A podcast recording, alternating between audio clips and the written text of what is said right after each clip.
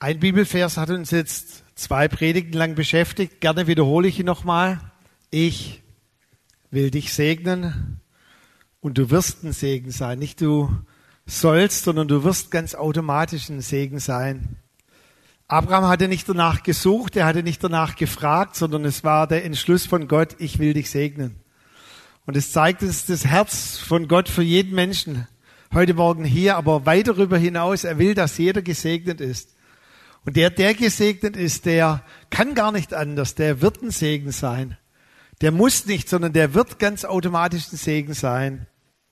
Und letztes Mal habe ich dann den Ausspruch gemacht, dass es für uns völlig normal ist, dass wir eine Segenspur durch unser Leben hinterlassen.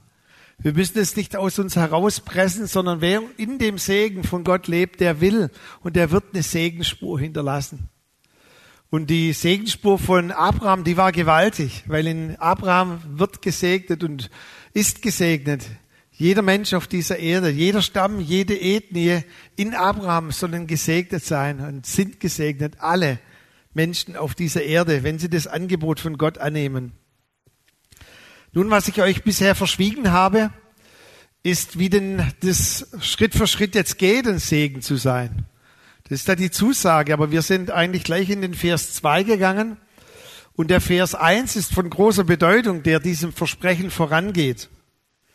Und dort heißt es, der Herr sprach zu Abraham, geh aus deinem Vaterland und von deiner Verwandtschaft und aus deines Vaters Haus in ein Land, das ich dir zeigen werde. Ich denke, ihr spürt es schon in diesen Sätzen, wie eigentlich Abraham herausgefordert war, Schritte zu tun. Abraham, erster Schritt, geh aus deinem Vaterland.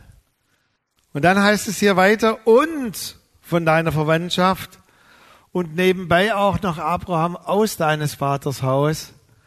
Und jetzt geht's weiter und geh dann in ein Land, das du noch nicht mal kennst, sondern geh Schritt für Schritt einfach mit mir und hoffentlich wirst du irgendwann mal in dem Land ankommen, das ich für dich vorbereitet habe. Und ich denke, wir spüren aus diesen Versen heraus, aus diesem Bibeltext, dass um ein Segen zu sein, müssen wir immer wieder Schritte tun. Ist dir schon mal aufgefallen, dass neues Land relativ schlecht entdeckt wird, wenn wir stehen bleiben? Taking the next step habe ich heute Morgen die Predigt genannt über die Notwendigkeit, immer wieder Schritte zu tun in unserem Leben. Und wir haben ja heute Morgen die beiden Kinder gesegnet und den ersten wichtigen Schritt haben sie schon hinter sich, die Geburt. Aber jetzt kommen ja weitere Schritte. Der Josia hat ja ein bisschen Vorsprung, da ist die Entwöhnung schon durch, der fängt schon an mit Laufen. Hey, es ist doch völlig cool, wenn die Kinder Schritte tun und in dem Bibelvers, der erinnert zumindest mich dran, jetzt als älteren Papa, dass irgendwann mal die Kinder auch ausziehen. Ah. Warum habe ich den Teil nicht weglassen können heute Morgen? Naja, steht ja auch in der Bibel, irgendwann kommt der schmerzvolle Punkt und sie ziehen aus. Und wisst ihr, wenn wir keine Schritte machen, und ich möchte zuerst mal in unser natürliches Leben hineinblicken, wenn wir keine Schritte machen, dann entwickeln wir uns nicht gesund. Und das ist jetzt gar nichts Geistliches zuallererst, sondern ist was ganz Natürliches. Und ich habe uns mal eine Grafik mitgebracht von Romano Guardini. Ich dachte, wenn die Italiener schon nicht bei der Weltmeisterschaft dabei sind, dann möchte ich als kleinen Trostpreis sie so ehren, indem ich einen katholischen Theologe, aber da muss ich auch ehrlich sein, der hat später vorgezogen, in Deutschland zu leben, in München. Romano Guardini war ein katholischer Priester, ist 1968 schon verstorben. Und er hat unser Leben mal in Schritte eingeteilt. Und ihr seht es hier auf der Grafik, wie er sagt, die erste Form des Lebens ist natürlich der Mutterleib. Und dann er hat die rechte Spalte quasi als Krisen bezeichnet, wenn wir diese Phasen nicht sauber auflösen, dann sind rechts immer seine sogenannten Schritte oder Krisen, je nachdem, wie wir darauf reagieren. Der erste Schritt, Geburt. Haben wir alle geschafft. Wow. Und dann geht es weiter. Irgendwann kommt ja der Abschied von der Kindheit und kommt die Pubertät. Für alle die, die Kinder haben, die in der Pubertät sind, die geht auch wieder vorbei. Das vielleicht als eine Zusage an euch. Aber diese Zeit ist enorm wichtig und ihr seht auch in der Zeitspanne immer da ein bisschen den Versatz, dass es auch eine gewisse Phase braucht, eine gewisse Zeitdauer. Und übrigens, wer seine Pubertät nicht ausleben konnte und auch durfte und bewusst diese Zeit auch als Pubertät angesehen hat, der holt es später irgendwann mal nach und das ist viel dramatischer, wenn man das dann später nachholt, ja. Da werden dann die Personen plötzlich zickig und werden dann ein bisschen zynisch. Und es liegt dann einfach dran, dass sie ihre Pubertät verpasst haben, weil sie die Pubertät nicht ausleben konnten. Ihr seht dann hier Midlife Crisis, die muss kommen, kann kommen. Und ihr seht dann weitere Schritte. Auch der letzte Schritt dann, loslassen und dann sterben. Und auch hier nicht ein Verdrängen, sondern der Endlichkeit sich bewusst zu werden und dann haben wir den letzten Schritt, bis wir dann an unserer Endbestimmung ankommen bei der Ewigkeit. Und Romano Guardini, er sagt so viel wie, wenn wir diese Schritte verweigern oder in den verschiedenen Phasen uns eben diesen Schritten nicht stellen, also innerlich und äußerlich nachkommen, dann sind wir nicht gesund. Also wer zum Beispiel das erlebt, dass die Kinder dann ausziehen und nicht mal einem Leben vielleicht einen anderen Sinn oder Ziel geben muss, als jetzt nur für die Kinder da gewesen zu sein und sich nicht damit beschäftigt und all seine vielleicht, all seinen Wert daraus geschöpft hat, Geld zu verdienen, für seine Kinder da zu sein und plötzlich merkst du, hoppla, die Kinder sind außer Haus und irgendwann kommt mal die Rente und ich arbeite gar nicht mehr und wenn du diese Schritte innerlich nicht gehst, dann entwickelst du dich nicht gesund. Und wisst ihr, was im Natürlichen eigentlich ganz normal ist, ist auch übertragen auf unser geistliches Leben ganz normal. Auch hier sind wir immer wieder herausgefordert, Schritte zu tun, eine innere Entwicklung mitzugehen und auch manches Mal äußerlich unser Leben zu verändern. Und ein gutes Beispiel ist das Volk Israel, wie es eigentlich durch vier verschiedene Phasen hindurchgegangen ist und jedes Mal dramatische Schritte gehen musste, um der Entwicklung nachzukommen. Und diese Geschichte von Israel ist ja ein Beispiel für uns, auch unser Glaubensweg. Und ich möchte gerne mal euch in die vier Schritte mit hineinnehmen. Die erste Phase habe ich bezeichnet als Überleben. Es war die Phase in der Gefangenschaft, in der Sklaverei in, Ägypten. Dort war jeder Tag davon gezeichnet, wie sie nur noch überleben konnten. Und dann haben sie zum Herrn gerufen über Jahre hinweg. Und dann kam dieser gewaltige Schritt, zieht nun aus aus Ägypten, lasst Ägypten hinter euch und tut den größten Schritt, der jemals in der Menschheit dokumentiert ist, dass ein Millionenvolk ausgezogen ist aus Ägypten und dann auch durch das Meer hindurchgezogen ist, was ein Sinnbild ist für unsere Taufe. Übrigens, wer noch nicht getauft ist, die Taufe ist einer der wichtigsten Schritte in unserem Glaubensleben, wo wir öffentlich dokumentieren und auch Dinge nochmal hinter uns lassen. Und sie haben diesen Schritt getan und dann kamen sie in die nächste Phase, die hier auf der Folie bezeichnet ist als die Stabilität. Sie waren noch heraus aus Ägypten. Jetzt waren sie in der Zeit der Wüstenwanderung. Stabilität.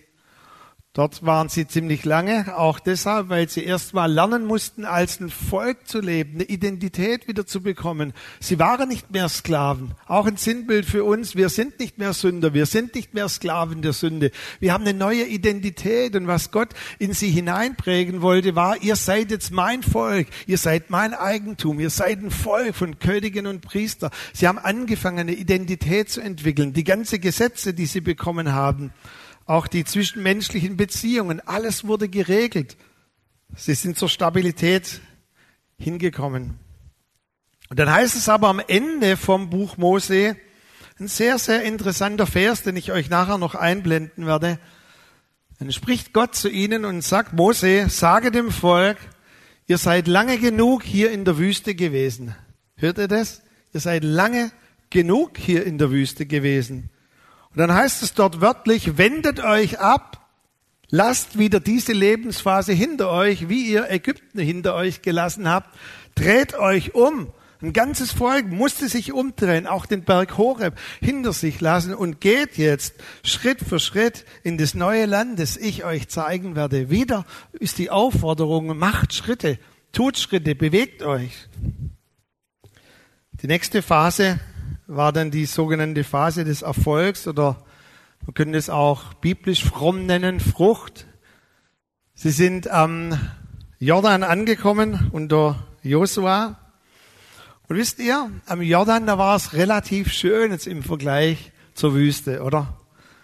Badelandschaft, Oase, Wellness, die Fische sind aus dem Wasser herausgesprungen, die haben nur gewartet, bis jemand isst. Oh, toll, alles war grün. Und dann lässt Gott es zu und ihr merkt auch, wie Gott uns für unsere Phasen im Leben immer Zeit gibt. Gott lässt es zu und sagt jetzt, erholt euch mal. Ihr wart in der Wüste, jetzt seid ihr wieder gelaufen, jetzt erholt euch mal. Und dann kommt wieder die Aufforderung. Josua ruft das Volk zusammen und sagt ihnen, das ist noch nicht ihre Endbestimmung. Und dann ist da wieder diese Aufforderung, ihr, ihr, ihr mögt vielleicht hier den Jordan, das, das ist für euch alles cool und gut, aber eure Bestimmung ist, dass ihr über den Jordan geht und dass ihr dann was tut? Schritt für Schritt für Schritt das Land einnehmt. Josua, auf jeden Ort, auf den deine Fußsohle treten wird, dieser Ort wird euch gehören. Und wir lesen es am Ende von diesem Bericht der Landeinnahme. Es waren 31 Könige, also 31 Mal mussten sie Land einnehmen. 31 ist doch ein cooles Sinnbild für einen Ablauf von einem Monat. Jeden Tag ein Schritt. Jeden Tag ein Schritt. Warum war das notwendig? dass sie in die letzte Phase, die eigentliche Bestimmung hineingekommen sind. Man nennt es Signifikanz oder auch Überfluss. Wisst ihr, wir sind nicht hier auf dieser Erde, dass wir nur Frucht haben und Erfolg haben in dem Sinn, dass wir Gesegnete sind, sondern unsere Bestimmung ist, dass andere durch uns gesegnet werden. Und das Traurige bei der Geschichte Israel ist, dass sie nie, nie in diese Phase eigentlich vollkommen hineingekommen sind, wirklich in Überfluss zu sein. Ihr sollt mein gesegnetes Volk sein und durch euch sollen alle umliegenden Völker auf dieser Erde gesegnet werden. Bei Salomo war ein kleiner Vorgeschmack, ein Taste, ein Vorgeschmack von dem, wie es eigentlich hätte sein können. Dass, Salomo so gesegnet war, dass die Königin von Saba kam. Das war die Berufung von Israel, dass die umliegenden Völker kommen würden und sagen würden, gebt uns von eurem Segen. Das ist die Berufung, die Gott für dich hat. Ich bin gekommen, sagt Jesus, dass du was hast? Leben nicht Jordan leben, wo alles gut ist, die Badelandschaft, die Wellness-Oase, immer frische Fische, sondern ich bin gekommen, dass du Leben hast und es in Überfluss hast. Das ist die Berufung, die Gott für das Volk Israel vorgesehen hatte. Ich will dich segnen und du wirst ein Segen sein. Nun das Bild auch mit der Treppe das suggeriert ja uns, dass unser Leben so von einer Herrlichkeit zur nächsten Herrlichkeit geht. Ein Höhepunkt jagt den anderen und wir entwickeln uns linear immer mehr dazu, ein Segen zu sein, oder? Soweit die Theorie, jetzt die Praxis. Weißt du, diese vier Phasen sind mir enorm wichtig, weil du kannst dich immer wieder in verschiedenen Phasen wiederfinden. Vielleicht sind manche hier, die sagen, boah, ich bin gerade in einer Phase der, der totalen Fruchtbarkeit. Ich fühle mich total super. Bei uns läuft in der Familie alles cool und toll. Dann wäre meine Herausforderung an dich, du musst trotzdem Schritte tun. Nämlich der Segen, den Gott uns gegeben hat, ist nie dazu da, die Zeit, das Geld, alle Ressourcen, dass wir gesegnet sind, sondern dass wir ein Segen sind. Vielleicht sagst du heute Morgen, du hast keine Ahnung. Mein Leben ist ein Überlebenstraining, jeden Tag. Ich weiß nicht mehr, wie ich überhaupt mein Leben gestalten soll, vor lauter äußeren und vielleicht inneren Schmerzen. Dann ist die Herausforderung für dich heute Morgen Schritte zu tun, dass du zur Stabilität kommst. Wir sind alle herausgefordert, immer wieder Schritte zu tun. Und in jede Phase hinein war das Wort Gottes als eine Herausforderung. Wendet euch ab, macht wieder Schritte, verweilt nicht in diesen Phasen. Denn eure Bestimmung ist, die Signifikanz, ein Überfluss zu sein. Es gibt leider, und ich habe das mal so genannt, ein Haran-Syndrom, und ich gebe euch gleich die Auslegung, was ich mit Haran-Syndrom meine. Und zwar Haran war die Stadt, aus der Abraham ausziehen musste. Haran war eine Stadt in Mesopotamien und in der Sprache der Kultur damals hieß Haran so viel wie Kreuzung, halber Weg, man könnte auch übersetzen Halbherzigkeit oder an einer Kreuzung hängen geblieben zu sein. Und der Bibeltext oder der ganze Kontext macht eigentlich deutlich, dass sein Vater Terach, also Abrahams Vater, schon berufen war, Aber dieser Terach, er hat sich zwar aufgemacht mit Abraham und allen anderen zusammen, aber er blieb an dieser Kreuzung hängen. Das heißt, er blieb auf halbem Weg hängen. Und es kommt eine sehr traurige Aussage. Das heißt, Terach aber ließ sich an diesem Ort nieder. Weißt du, es ist nie in keiner Phase unsere Bestimmung, dass wir uns niederlassen. Manche Phasen brauchen Zeit, da komme ich nachher noch drauf. Wer in einer Phase gerade von Schmerz ist oder auch Dinge zu verarbeiten, du brauchst Zeit, aber es ist nie dazu da, dich niederzulassen. Und dann heißt es, und Terach wohnte sogar dort in Haran. Wie uncool.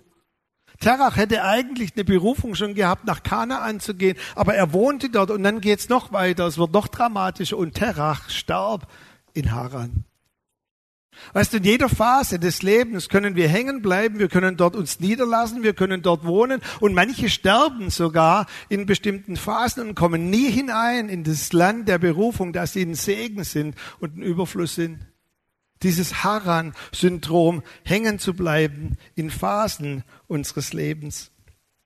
Und deshalb ist Vorsicht geboten, dass wir eben nicht hängen bleiben in bestimmten Phasen unseres Lebens, sondern dass wir uns immer wieder aufmachen und ich möchte jetzt heute Morgen zwei konkrete Herausforderungen mitgeben in der Predigt. Die erste Herausforderung gilt denjenigen, die sich vielleicht momentan in der Phase des Überlebens und Stabilität befinden, die sagen, hey, ich bin durch eine ziemlich taffe Zeit gegangen oder bin noch in einer taffen Zeit oder da waren auch Herausforderungen, Dinge zu verarbeiten. Ich bin gerade mal wieder so in einer Stabilität oder wir als Familie, wir als Ehe. Meine Herausforderung an dich wäre, dass du trotzdem dieses Wort von Gott hörst, das ich uns gerne mal einblenden möchte, diesen Bibelvers, dass wir uns immer wieder auch fragen in den Phasen, wie Gott zu Israel gesagt hat, ihr seid lange genug hier gewesen. Phasen müssen wir auch ganz bewusst hinter uns lassen so wie es auch hier heißt, wendet euch um, lasst diesen Lebensabschnitt hinter dich und jetzt geh voran und ziehe voran. Weil die Gefahr ist, wenn wir in Phasen hängen bleiben, dass die Phase zu unserer Identität wird und dass wir so auch, man, man nennt es dann eine Symbiose haben mit der Lebensphase, dass sie quasi ein Teil von uns wird und wir daran hängen bleiben und kleben bleiben, so wie es bei Terach war und er starb letztendlich und eigentlich war er berufen, ins Land Kanaan hineinzugehen. Schmerz, Verlust, Enttäuschung ein ganz, ganz wichtiges Prinzip, ist nicht dazu da, dein ganzes Leben zu prägen. Niemals. Jeder von uns hat manches Mal Schmerz, Verlust, Enttäuschung, schwierige Zeiten. Und wisst ihr, Schmerzempfindung ist vielleicht auch so bei Schmerzempfindlichkeit, da reagiert jeder anders. Und man kann auch Schmerzen nicht vergleichen. Also bei mir ist es so, wenn ich beim Zahnarzt bin, da sagt er, wenn es weh tut, Hand hoch. Ich sitze die ganze Zeit, bevor er schon bohrt, so. Und er sagt, ich habe noch gar nicht angefangen. Also ich bin sehr im Natürlichen, sehr schmerzempfindlich. Ein anderer sagt, bei mir geht's ohne Spritze. Okay, cool. Wir können auch Lebenssituationen nicht vergleichen. Aber die Prinzipien sind immer dieselben. Bleibt nicht hängen. Ich möchte uns ein Beispiel mitgeben von David. Als David diesen großen Bockmist gemacht hat mit Bathseba, Ehebruch begangen, den Mann umgebracht von der Frau, die er zu sich genommen hat.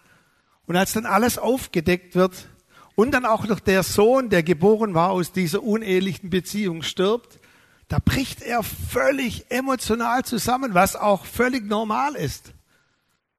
David kommt hinein in eine Phase des Überlebens. Er will gar nicht mehr leben. Es sind auch manche Psalmen da, die sagen, mein, mein Bett ist benetzt Tag und Nacht. Ich heul nur noch all diese Schande. Und dann heißt es, dass er sechs Tage lang sich nicht nur nicht gewaschen hat, schon eine Herausforderung, sondern dass er noch in Sack und Asche sich gekleidet hat. Uah. Und er hat nichts gegessen, nichts getrunken, er kauerte auf dem Boden und er hat geweint Tag und Nacht. Und dann am siebten Tag, dann steht er auf und er sagt etwas sehr Entscheidendes.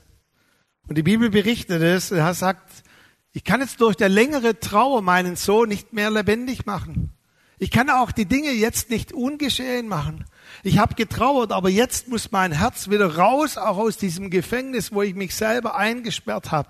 Und es heißt in 2. Samuel 12, Vers 20, und am siebten Tag stand er auf, er wusch sich, zog frische Kleider an und er aß wieder. Dieser siebte Tag ist auch ein Sinnbild. Der Gerechte fällt siebenmal und jedes Mal steht er wieder auf. Und habt ihr gehört, was er getan hat? Zuerst hat er sich gewaschen. Auch wieder äußerlich. Und oftmals sind auch die Dinge, die wir äußerlich tun, ein Sinnbild für unsere innere Verfassung. Er hat gesagt, jetzt ist es genug. Ich riech wie ein Morchel. Ich habe mich sechs Tage lang nicht gewaschen. Sack und Asche weg von mir. Hat sich gebadet. Und dann hat er frische Kleider angezogen. Er hat gesagt, nicht die, die ich vorher anhatte. Die müffeln schon. Ganz frische Kleider bitte. Und dann hat er gegessen. Oha, ich wäre gern dabei gewesen. Ich glaube, der hatte Hunger nach sechs Tagen. Der hat sich reingezogen, reingestopft und dann hat er sich auf den Königsthron gesetzt und hat gesagt, so, und jetzt regiere ich wieder, denn schließlich bin ich König. Denn das, was ich innerlich an Prozessen habe, hat letztendlich Auswirkungen auf meine ganze Familie und auf ein ganzes Volk. Und der Punkt ist, er tat innere und äußere Schritte. Und das möchte ich uns so ans Herz legen, dass wir immer wieder auch in bestimmten Phasen, in denen wir sind, hinhören, ob nicht Gott zu uns sagt, es ist Zeit für dich herauszugehen und Schritte zu machen. Als ich 2009 und noch bis hinein in 10, das waren so rund acht, neun Monate, eine schwierigere Phase hatte und auch mich einem Therapeut anvertraut habe, da erinnere ich mich noch gut, wie er am Ende einfach zum letzten Gespräch kam und gesagt hat, Micha, hier hast du 50 Euro. Ja, wenn du heimkommst, ich habe zwei Vorschläge für dich. Geh mit deiner Frau so richtig essen und nicht so schwäbisch, dass du noch was übrig hast, sondern verprasse alles. Und dann hier in Hannover hat er gesagt, gibt's auch noch tolle Läden. Kauf dir neues Hemd, eine neue Jacke. Und ich habe noch mal was. Also ich habe mich immer gewaschen. Aber gesagt, jetzt bade dich mal noch richtig. Lass alles hinter dir. Tu das, was Samuel getan hat. Wasche dich kauf dir neue Kleider und jetzt lasst es ganz bewusst hinter dir. Und wisst ihr, ich möchte da auch ganz transparent und ehrlich sein. Äußerlich hört sich das alles cool und richtig an. Aber mein Herz hat geschrien und gesagt, ich, ich bin doch noch nicht so weit. Ich, oh, all diese Schmerzen, all diese Dinge. Und da habe ich angeschaut, seine Brille heruntergenommen, mach jetzt Schritte, sonst bleibst du hier hängen. Okay, ich versuche so gut ich es kann. Und wisst ihr, der Punkt ist ja, in der Phase so dieser Traurigkeit des Verarbeitens, da hat man ja auch zum Teil in der Verwandtschaft, das habe ich dann erst später gemerkt, mich in Watte gepackt. Man ist zu einem Fest gekommen der Familie und da hat man getuschelt. Micha, denn der muss jetzt nicht in der Küche helfen, dem geht's nicht gut. Oh, wie cool ist das denn? Ich muss nicht in der Küche helfen. Doch bequem. Oder da muss man Rücksicht nehmen und so. Ihr, und das kann eine Identität von dir werden und das Mitleid tut zum Teil auch ziemlich gut. Und du musst an den Punkt kommen, wo Mitleid du auch letztendlich Leid bist. Und ich musste mich umdrehen und er hat mich sehr scharf angeschaut und gesagt, und du tust jetzt Schritte. Und ich habe äußerlich Schritte getan und habe es erlebt, das Wunder. Wenn Gott dich ruft, Schritte zu tun, es ist immer Gott, der dich ruft.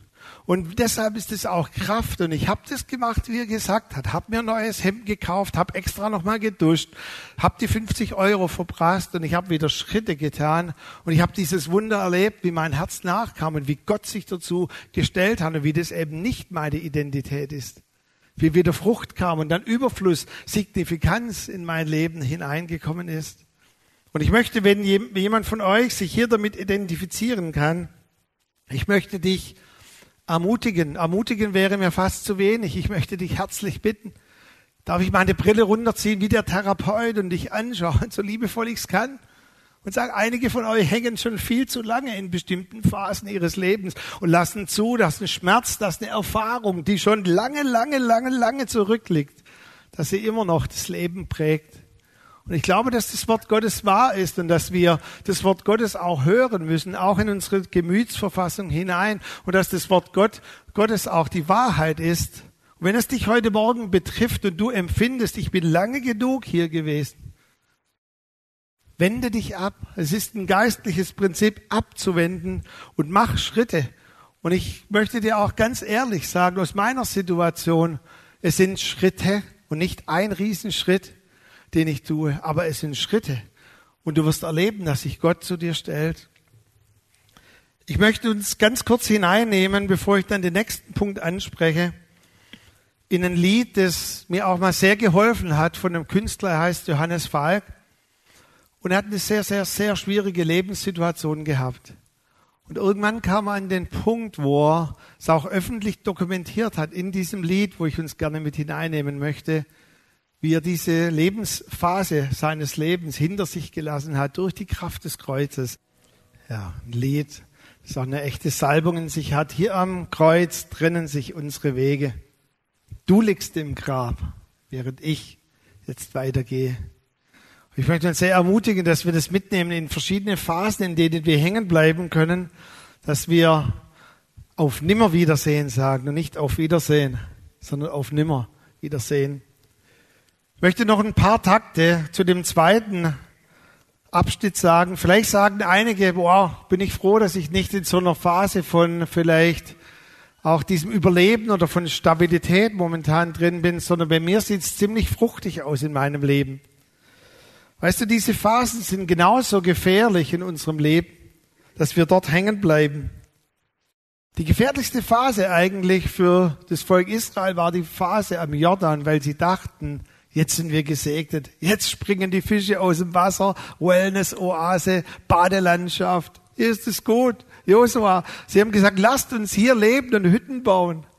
Und Josua hat gesagt, mm -mm. eure Berufung ist dass die Völker durch euch gesegnet werden, nicht dass ihr gesegnet seid. Macht euch auf, tut Schritte. Ist der Kinder, Karriere, Kohle, Eigenheim und Gemeinde nebenher noch als Hobby? Hört sich vielleicht cool an, ist aber nicht das, was Gott von uns möchte. Oder die Kinder sind aus dem Haus, so wenn ich in manche, ich bin nicht direkt in Facebook, aber ich spiegel ab und zu mal bei meinen Verwandten, wenn ich da reinschaue, weil die Kinder sind außer Haus und ich habe den Eindruck, jetzt ist nur noch Urlaub bis Lebensende dran. Ich glaube, in jeder Phase müssen wir uns doch wieder neu damit beschäftigen, wie können wir jetzt ein Segen sein? Oder für die, die schon gepackt haben, als Rentner, vor kurzem hat einer gesagt, ich setze mich jetzt zur Ruhe. Ich sag, so alt bist du doch noch gar nicht. Aber sollen mal die anderen machen. Ich setze mich zur Ruhe, bis dann die ewige Ruhe kommt. Da habe ich gesagt, wenn du mit meinem Vater das vergleichst, der jetzt 94 wird und mit 60 pensioniert wurde, das kann ziemlich lang werden, sich zur Ruhe zu setzen. Also ich habe in Hannover eine Frau kennengelernt, die heißt Marianne. Ich habe auch gefragt, ob ich das erzählen darf. Marianne sitzt schon seit 20 Jahren im Rollstuhl Sie hat verschiedene Erkrankungen, darunter eine schwere rheumatische Erkrankung. Und als sie Rentner wurden, da haben sie das Gebetshaus in Hannover gegründet, wo einfach Menschen kommen können und sie beten für die, sie und ihr Mann. Und sie hat einen ganz tollen Mann gehabt und der hat sie auch gepflegt, weil sie total auf fremde Hilfe angewiesen ist. Und letztes Jahr im Sommer ist ihr Mann gestorben. Und es war ein ziemlich schwieriger Schlag auch für die Marianne, weil sie mit ansehen musste, wie er unter Dusche zusammenbrach, hat einen Herzinfarkt gehabt. Sie konnte A nicht so schnell hinrollen, weil sie eben sehr schwer behindert ist. Und dann ist er gestorben und sie war ganz alleine. Und als ich dann in Hannover war, hat sie um ein Gespräch gebeten. Und ich dachte, ich treffe jetzt eine völlig zerbrochene Frau. Und weißt du, was ihre Frage war an mich als Pastor? Micha, wie kann ich jetzt ein Segen sein? ohne meinen Mann im Rollstuhl gefesselt. Und dann sagte sie, ich habe eine Idee. Ich habe ein Riesenhaus und ich habe die tolle Möglichkeit, dass mein Mann eine gute Pflegeversicherung abgeschlossen hat. Ich werde rund um die Uhr gepflegt. Da gibt es so ein paar, das hat sich vor ein paar Monaten mal bekehrt, als du schon mal da warst. Die kommen aus der Drogenvergangenheit. Denen möchte ich einfach schenken, dass die kostenlos bei mir einziehen. Dann bin ich nicht alleine und die auch nicht. Und die einzige Bedingung, die ich habe, dass die mich mit in den Gottesdienst nehmen Sonntagmorgens. Und dann hat sie gesagt, weißt du, das ist eine gute Idee, dass ich ein Segen sein kann für andere. Und übrigens, das Gebetshaus geht auch ohne meinen Mann weiter.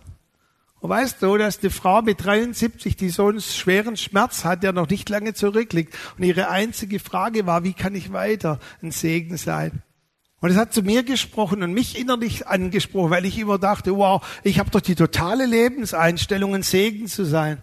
Aber verglichen mit der Frau habe ich gedacht, ich habe noch viel zu lernen, ein Segen zu sein. Und ich möchte dich herzlich bitten, dass du, auch wenn du gerade in einer Phase bist, wo du vielleicht sagst, uns geht's gut, Weißt du, der Schmerzpunkt ist genau derselbe, weil wir Bequemlichkeit, Kohle, Zeit, all die Dinge hinter uns lassen müssen und uns wieder neu aufmachen müssen, ein Segen zu sein, uns in andere zu investieren. Und das ist genauso schmerzhaft für manche, wie wenn sie Schmerzen hinter sich lassen dürfen und sollen. Aber ich bin so dankbar, dass ich auch eine Frau habe, dass ich in der Ehe leben kann, wo wir uns immer wieder hinsitzen, auch in verschiedenen Phasen Gedanken gemacht haben. Wie können wir als noch nicht Kinder haben, ein Segen zu sein? Dann sind wir hingesetzt. Wie können wir jetzt ein Segen sein mit kleinen Kindern? Wie können wir jetzt andere segnen, indem die Kinder größer werden?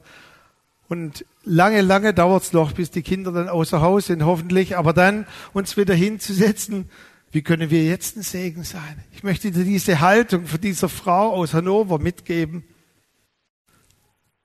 Ihr seid lange genug hier gewesen.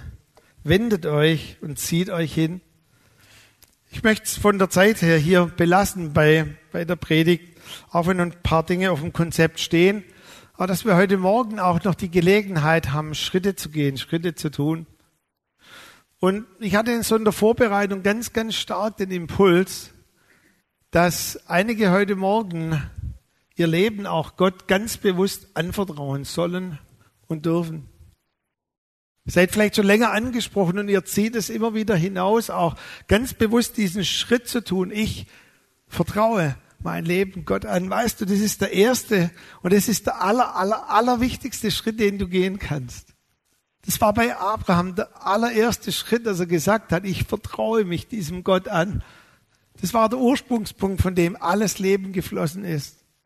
Ich möchte heute Morgen auch an die mich wenden und sagen, wenn du vielleicht eine schwierige Zeit hattest oder momentan in einer schwierigen Phase drin bist, sei es Überleben oder sei es, ich bin gerade so stabil, dass ich sage, ich pack's, möchte dich trotzdem bitten, tue innere Schritte. Treff die Entscheidung, dass diese Phase deines Lebens nicht deine Identität wird und dir es geht wie Terach, der dort wohnte, sich niedergelassen hat und ganz am Ende sogar darin gestorben ist.